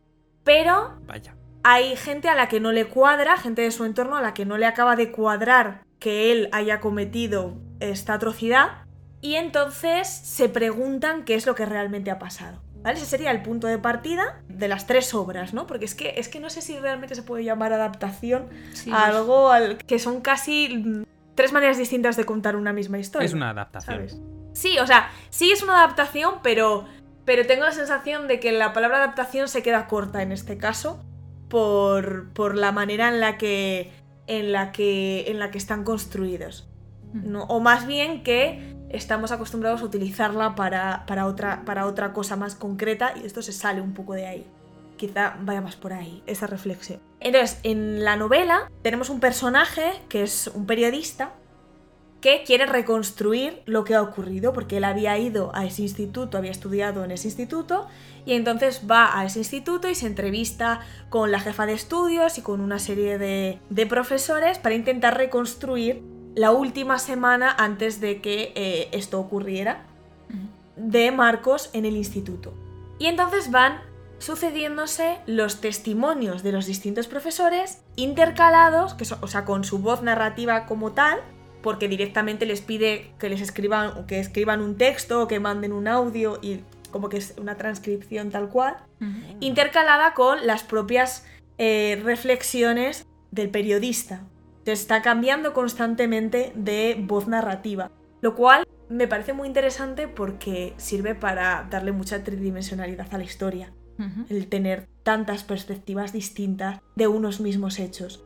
Y, además, bueno, como lectora me parece muy satisfactorio ver cómo van encajando las piezas de lo que va diciendo uno, este hueco que quedó aquí de repente encaja con lo que dice este otro y demás. Me parece muy interesante que en realidad, bueno, no sé hasta qué punto es mm, un spoiler, yo considero que esto no es un spoiler, ¿vale? Pero por si acaso, mm, si alguien no quiere saber absolutamente nada de la obra, pues que se salte esto, ¿vale? Alerta de spoilers, quedáis avisados. En la novela realmente no se llega a saber qué es lo que ha pasado con exactitud, porque todo lo que se han tomado son testimonios de personas que no estaban en el momento en el que ocurre el crimen como tal, sino que hay especulaciones al respecto basadas en todas las evidencias que se han recogido alrededor, pero no sabemos si realmente lo que pasó fue eso o pasó otra cosa distinta. Hmm no se llega a, a, dar por hecho que es así. Es como, bueno, puede que ocurriese esto. En la obra de teatro, por otro lado, ya, ya se acabó el spoiler, ¿vale? por si acaso. Plantea la misma historia, pero desde el punto de vista de los adolescentes, ¿no? De los compañeros de clase, los amigos de Marcos. Bueno, esta obra eh, la escribe para la joven compañía que es una compañía en la que mm, básicamente no tendría sentido que hubiera profesores y demás porque las edades de los intérpretes realmente están mucho más cerca de mm, las edades de los adolescentes. Entonces, supongo que esa es la razón de que al hacer esta adaptación quisiera tomar este otro punto de vista, pero eso habría que preguntárselo a él. Evidentemente, esto es una elucubración pero que me parece que tiene bastante sentido, realmente. A mí me cuadra. A mí me cuadra bastante. Entonces, cuenta la misma historia, bueno, no es exactamente, exactamente la misma, pero mm, muy similar, pero desde el punto de vista de los adolescentes, lo cual eh, permite hablar de otros temas diferentes que interesan al público adolescente, que es al final el receptor final de esta, de esta adaptación, porque la joven compañía, sobre todo, su público objetivo son los jóvenes, más que un público más adulto. Y en esta obra aparecen elementos extraídos tal cual de la novela, porque sí que en la novela hay algunos momentos concretos en los que escuchamos la voz de los alumnos mediante algunos textos que también recibe este periodista y luego esos textos se retoman en la adaptación teatral. Pero va por otro lado completamente distinto, porque los diálogos son entre ellos, la historia se construye de otra forma. Sobre todo, en una adaptación teatral tienes que elegir muy bien qué personajes quieres, porque son los actores con los que cuentas y más o menos todos tienen que tener una entidad similar, digamos, ¿no? No tiene por qué, pero lo lógico es que, aunque haya unos más principales y otros más secundarios, pero a día de hoy es raro tener figuración, digamos, excepto en obras muy grandes. Alguien que simplemente está ahí, digamos, por hacer bulto, ¿vale? Mal dicho, pero para que nos entendamos. Mm. En una novela hay muchos personajes que están simplemente de ambientación, ¿no? Sobre todo si tienes una clase, pues habrá si tú estás narrando una historia que ocurre en un instituto, tendrás unos personajes principales, pero es necesario que existan todos los demás para crear ese ecosistema en el que, en el que se mueven esos personajes. De vez en cuando será importante mencionar algunos de ellos e incluso se pueden introducir tramas secundarias aprovechando la existencia de estos personajes, pero no son personajes principales. Entonces, si tú tienes que hacer una adaptación en la que tienes que quedar solamente con los personajes principales, muchas de esas tramas secundarias es lógico que, que se vayan. Porque además, una obra de teatro suele durar como hora y media, más o menos que, bueno, pues la duración en el que tenían antes las películas, antes de que empezasen a hacerlas absurdamente largas. Avatar. Drive my Y, car. y en realidad es una. En realidad es una muy buena duración para contar una historia. Pero claro, Mm. tienes que seleccionar. No puedes contar todo lo que ocurre en la novela en hora y media de representación teatral. Entonces, Nando selecciona muy bien qué quiere contar. Me parece que es un acierto decidir contar la historia desde el otro punto de vista que no ha aparecido como tal en la, en la en la novela. Pues Además así te genera interés, tienes un punto de vista nuevo. Efectivamente, es que yo me he leído una obra seguida de la otra y era fantástico porque era como darle otra perspectiva más, aunque los personajes no sean exactamente los mismos, insisto, porque hay algún que otro, que otro cambio, algún personaje que no aparece en una y sí aparece en otra y demás, pero en líneas generales es un, un poco lo mismo. Creo que, que aporta mucho este cambio de punto de vista y es un tipo de adaptación que yo no había visto antes. Y claro, que eso se puede hacer.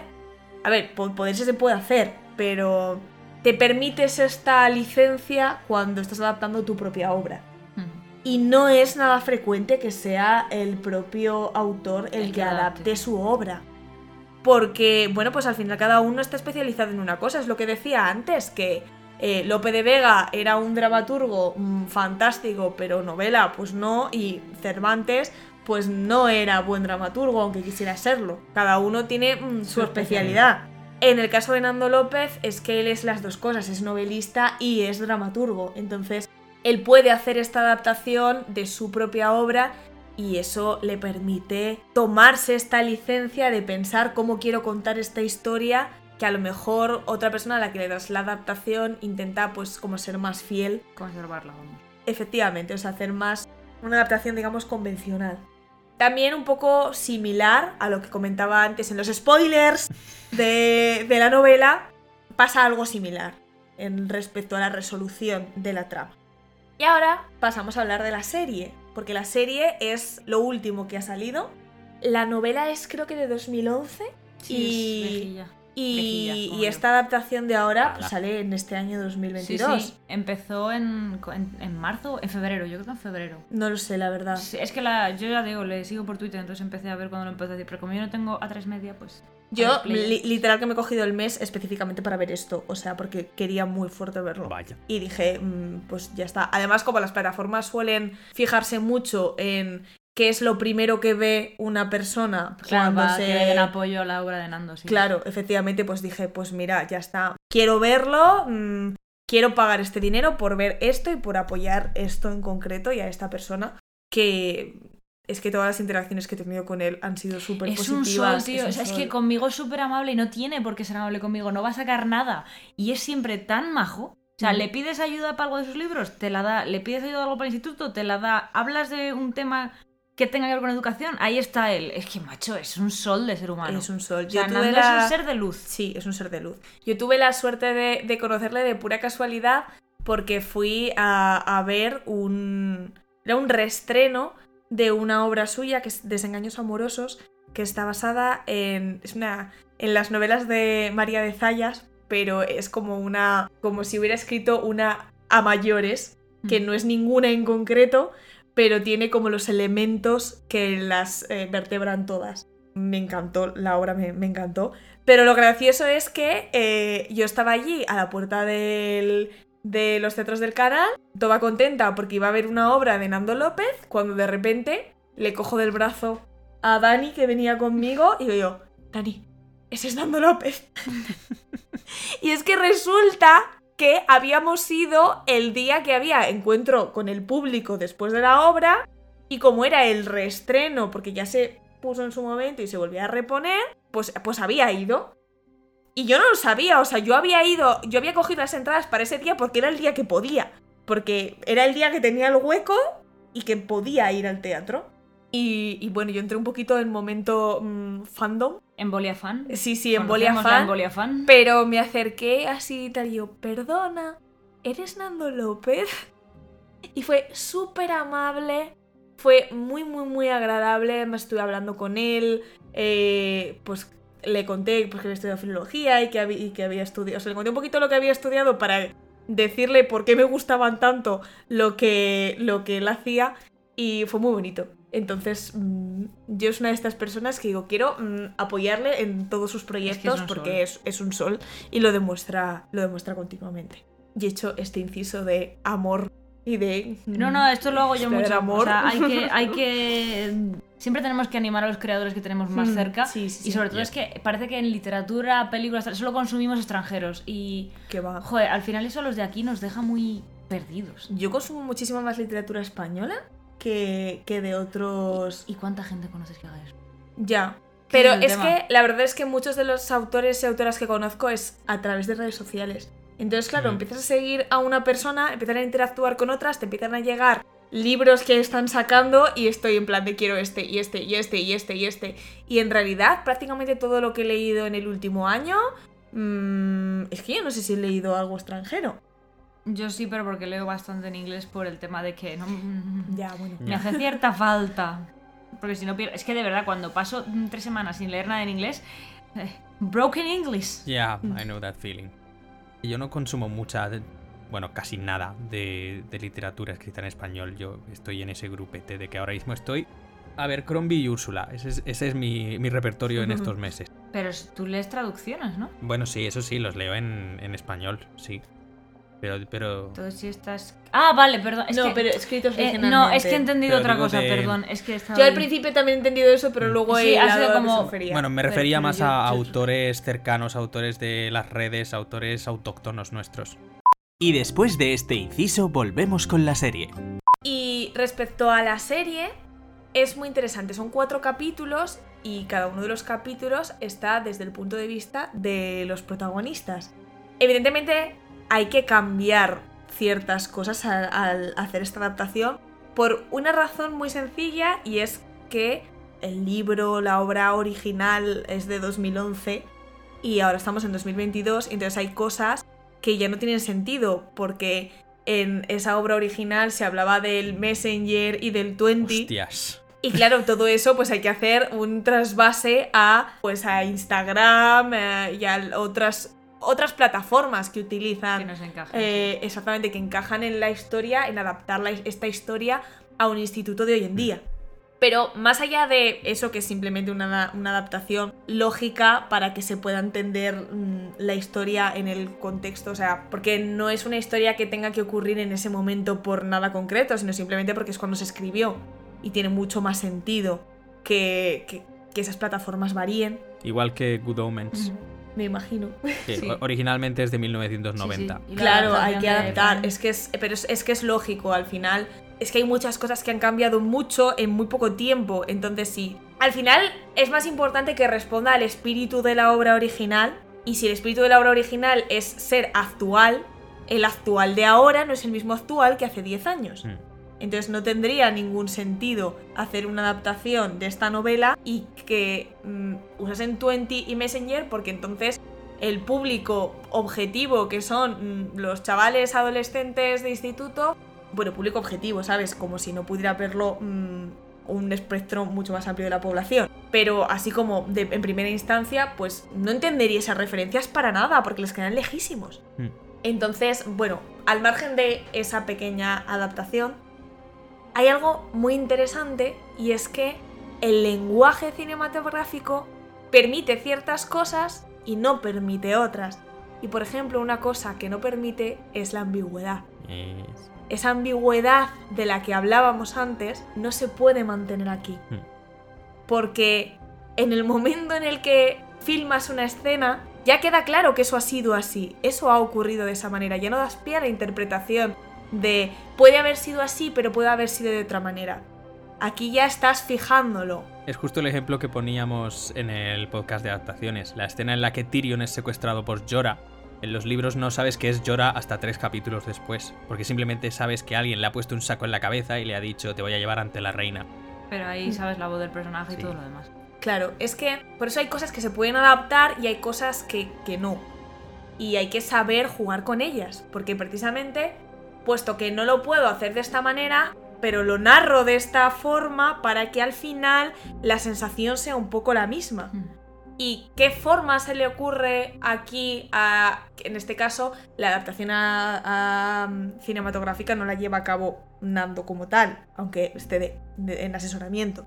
La manera en la que se construye esa historia es a, a partir de las voces de distintos personajes que cuentan la misma historia, cada uno desde su punto de vista, cada capítulo es desde el punto de vista de un personaje, y vas reconstruyendo la historia poco a poco, de manera que a lo largo de los cuatro capítulos a lo mejor has visto la misma escena cuatro veces, pero cada vez has añadido información nueva con la que no contabas en el primer capítulo, porque esa información no la tenía Sandra, que es la protagonista del primer capítulo, sino que esa información la tenía Marcos, que es el protagonista del cuarto.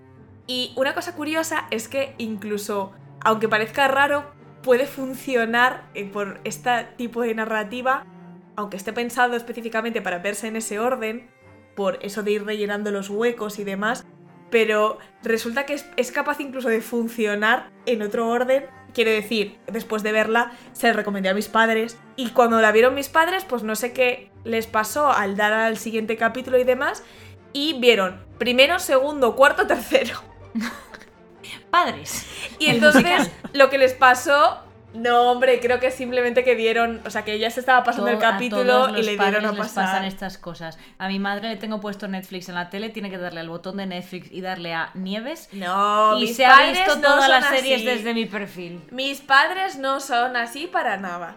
Y esto es una cosa que me podría haber pasado a mí perfectamente porque, insisto, en el- los últimos audiolibros que me he escuchado, que son una trilogía de eh, Susana Rodríguez Leza, me parece que se llama la, la autora, empecé por el tercero y me enteré cuando llevaba medio audiolibro escuchado. Y dije, bueno, pues mm, no hay vuelta atrás. y me he escuchado el, el tercero, el primero y ahora me estoy escuchando el segundo. Y lo más gracioso de todo es que cronológicamente hablando, el segundo es un flashback del primero. Entonces, realmente, me, cronológicamente hablando, me he escuchado la historia totalmente al revés. Bueno, Es muy gracioso. pero la has entendido, ¿no? Sí, sí, sí. A ver, quiero decir, la historia personal del. O sea, es uno de estos policíacos. Mm. La historia personal del, del inspector, pues mm, la he escuchado en el orden inverso, pero los casos particulares pues funcionan de manera independiente. Entonces, pues al fin y al cabo ya estaba enganchada a cómo se iba a, solucionar ese caso y no quería dejar de escucharlo, aunque se suponiese- supusiese comerme los spoilers de la parte personal por escuchar el final al principio.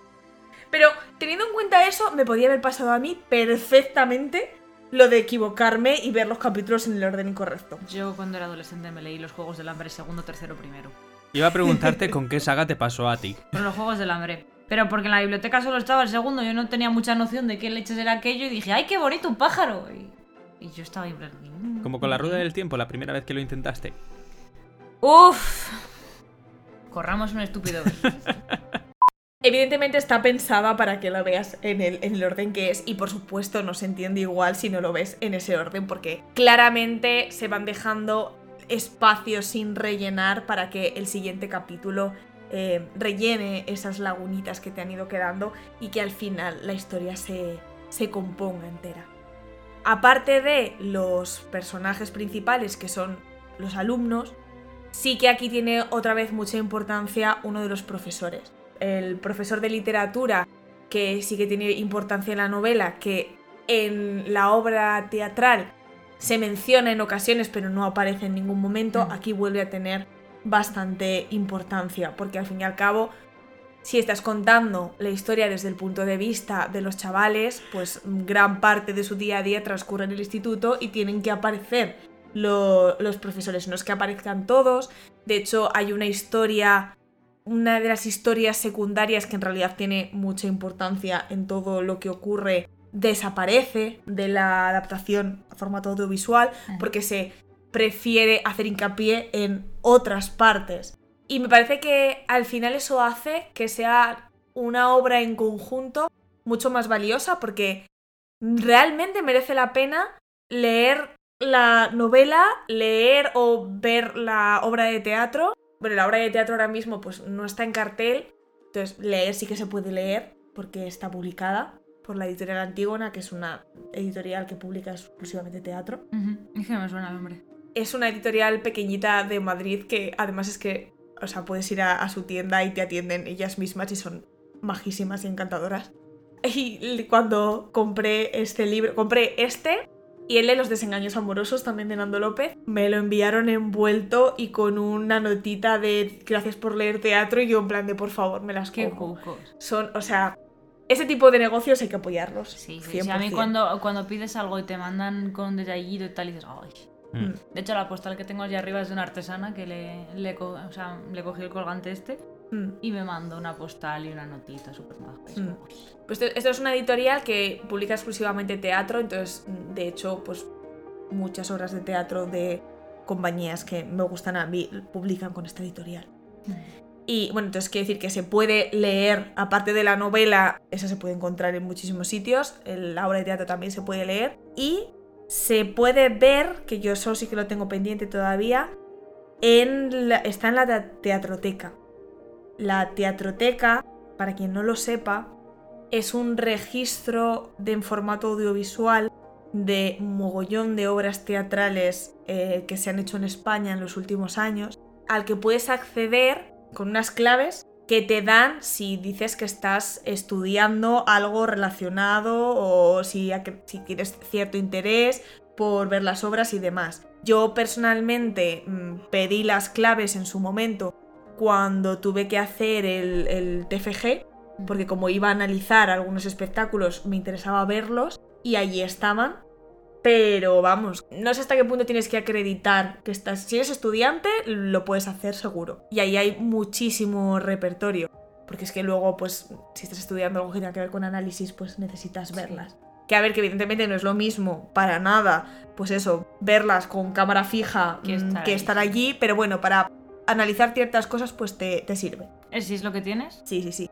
Y entonces todavía tengo mm, pendiente el, el verla. Pero bueno, la- lo que es la obra como tal se puede leer y, insisto, es una obra de teatro. Las obras de teatro se leen muy rápido.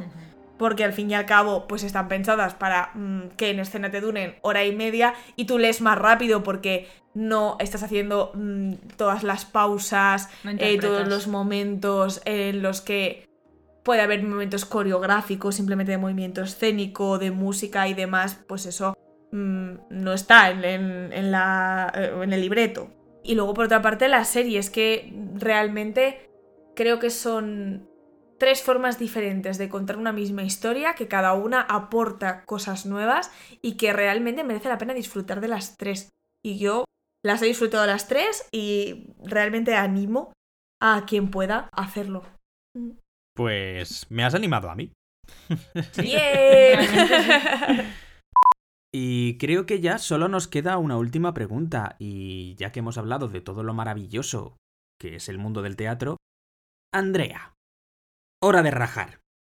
¿Qué es lo que no te gusta del mundillo? Lo que no me gusta de mi mundo. Pues sí que hay cosas que no me gustan, evidentemente. Porque es un mundo muy competitivo. A mí no me gusta nada competir. A mí me gusta colaborar. Y creo que se pueden hacer cosas mucho mejores. En cualquier ámbito en general. Mm. Pero en uno tan colaborativo como es este, en el que nada sale con una sola persona, sino que necesitas muchísima gente para que algo salga adelante. Y que la cadena es tan fuerte como su eslabón más débil. Mm, Efectivamente. Es que me parece tirar piedras contra tu propio tejado. Y hay mucha gente que, que compite mucho y yo no creo que eso tenga sentido. Y yo agradezco que en, en todo lo que he estudiado eh, relacionado con esto, tanto en cuando estuve en dirección escénica y dramaturgia, como después estudiando producción y gestión de espectáculos en vivo, el grupo humano con el que he coincidido, porque además es que ha sido pura casualidad, ha sido en ambas ocasiones un grupo maravilloso, fantástico, en el que no había idea de competición, sino de colaboración, de crecer todas juntas y ayudarnos unas a otras y colaborar.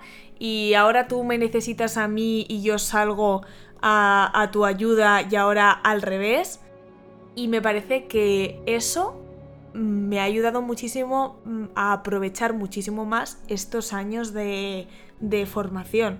Y sobre todo me han hecho irme con las ganas de volver a encontrarme con estas personas en el mundo profesional y colaborar y crear juntas. Y las personas que no han tenido esa suerte porque han estado en un ámbito de competición, pues lo siento mucho por ellas, porque yo he tenido más suerte. Básicamente. Me encanta porque solo tú podrías haber cogido una pregunta como ¿qué no te gusta del teatro? y convertirlo en una respuesta a Wholesome. Sí, es, de hecho, mira, de, Andrea y yo hay una cosa que me encanta y es una foto que nos hicimos de casualidad en el concierto de Jano hace mil años, que salgo yo de negro entera, con la cara de mala hostia mía. La he visto. Y Andrea súper mona, sonriendo y en plan, pues es un resumen de esta relación. O sea, Andrea va poniendo luz por todas partes y yo voy en plan, bueno, pero no te confíes, que el mundo es horrible. Al mundo le hace falta luz. Sí, y tú la tienes toda. Y gracias por arrojar luz a todo lo que no sabíamos del teatro. He aprendido un huevo hoy. Yo he aprendido un huevo. Insisto, he aprendido más en tres horas que en dos asignaturas. jo, qué bonito. Lo que decía, que yo aprendo mucho de vosotros escuchando vuestros podcasts, porque me parece que sabéis muchísimo y sobre todo que lo sabéis explicar muy bien. Entonces, me alegra mucho mm, haber podido compartir con vosotros algo que, que yo sé para, pues eso, colaborar y enriquecernos y pues un poco lo que estaba, lo que decía antes, ¿no? Mejorarnos unos a otros echándonos un cable en las cosas de las que a lo mejor no controlamos tanto. Y también espero pues que os hayan entrado un poquito más de ganas de o, pues, o de visitar estas obras de las que os he hablado, pero sobre todo de ir al teatro. y esperamos que a la audiencia también, por favor, id al teatro. Sí, sí, por favor, porque si no, no voy a tener de qué comer. Ir al teatro para mantener a Andrea. Yo por mi parte solo darte las gracias por prestarnos tu tiempo y porque por una vez sea otra persona la que nos enseñe cosas a nosotros y lo explique también muy bien. Déjame que te diga, te explicas muy bien. Ay, muchas o sea, es lo que te he dicho antes, que es súper didáctico, porque tú vas de lo, de lo genérico, lo vas, nos vas llevando y de repente es la de hemos aprendido lo que es un regidor. No tengo ni puta idea de cómo he llegado hasta aquí, pero me lo he pasado teta y ahora sé lo que es un regidor. me encanta mis años de dar. Palabra del día. Sí. Mis años de clases particulares han servido para algo. Si es que. Pues muchísimas gracias por acompañarnos, Andrea. Ha sido todo un placer. No sé vosotros, pero yo lo he pasado súper guay. Yo no solo lo he pasado genial, sino que he aprendido un montonazo, que es a lo que venía yo hoy aquí, así que estoy más contenta que unas castañuelas. Y eso que tengo un sueño que no os imagináis. Y aún así estoy happy de la vida. Entonces, pues ya. Ay. Jo, cuántas cosas bonitas. El placer es mío por estar aquí, que tenía muchas ganas. Ha estado genial. Esperamos que a vosotros, oyentes, os haya gustado tanto como a nosotros y que incluso aunque no hayáis aprendido tanto, porque al final esto es muchísima información que condensar de una sola sentada, escucharse este podcast, esperamos que lo hayáis pasado tan bien como lo hemos pasado nosotros grabándolo. Así pues, Mai, ¿qué nos toca dentro de dos semanas? Pues dentro de dos semanas vais a disfrutar o soportar un episodio sobre uno de los géneros literarios que ha surgido últimamente y que más me gusta en todos los aspectos, y es el de los retellings. Vamos a hablar de por qué contamos una y otra vez las mismas historias, por qué nos gustan tanto y qué es lo que hace de un retelling no solo una buena historia, sino un buen retelling. Así que si tenéis ganas, haceos Patreons y lo tendréis la semana que viene. Mientras tanto, podéis escucharnos en Spotify, YouTube, Evox y en todas las redes sociales que os dejaremos abajo en la descripción. Seguid disfrutando del arte. Seguid compartiéndolo con la gente que os importa. Y compartid nuestro podcast, ya que estáis. Sí, la verdad es que eso estaría muy bien. Gracias por estar una vez más con nosotros. Esperamos volver a veros aquí de nuevo muy pronto. Hasta entonces, seguid esparciendo la semilla de la cultura desde las historias.